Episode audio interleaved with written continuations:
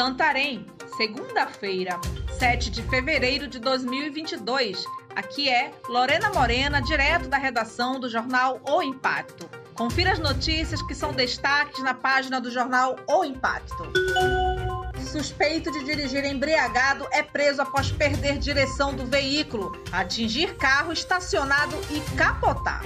No fim da tarde de domingo 6, a Polícia Militar foi acionada com informações que o condutor de um Chevrolet Celta, cor vermelha, estaria dirigindo em alta velocidade e promovendo manobras perigosas em via pública, próximo ao viaduto. Antes de capotar o próprio veículo, o condutor, suspeito de dirigir embriagado, atingiu um Chevrolet Classic cor branca que estaria estacionado.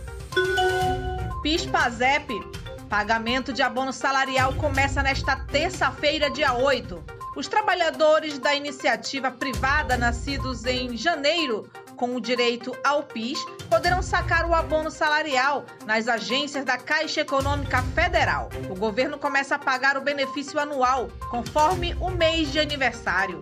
No caso do PASEP, o abono será pago pelo Banco do Brasil a partir do dia 15. Fazem jus ao pagamento a servidores e funcionários de empresas públicas. O pagamento será feito de acordo com o número de inscrição no programa. Criança morre após disparo acidental de espingarda no Marajó.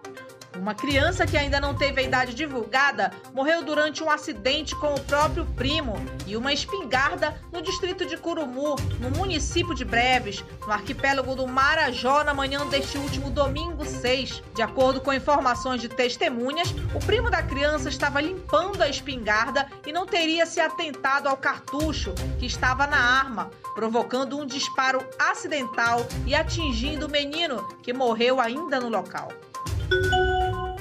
Justiça determina a internação de mãe adolescente que esfaqueou bebê em Paraupebas. Uma internação provisória de 45 dias foi determinada à adolescente de 15 anos que confessou ter ferido o filho de apenas um mês e 15 dias, com uma faca na última quinta-feira, no dia 3.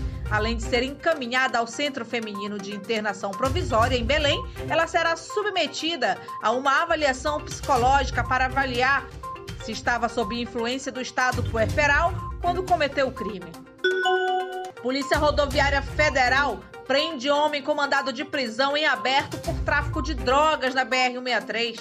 O homem foi preso pela Polícia Rodoviária Federal na manhã desta segunda-feira, 7, após abordagem de fiscalização a um ônibus com rota Santarém-Itaituba na BR-163, quilômetro 995, em Santarém, na abordagem foi constatado que o indivíduo com um ticket de passagem de Santarém a Itaituba encontrava-se com mandado de prisão em seu desfavor, expedido pelo Tribunal de Justiça do Mato Grosso, com tipificação penal no artigo 33 da Lei 11.343, tráfico de drogas.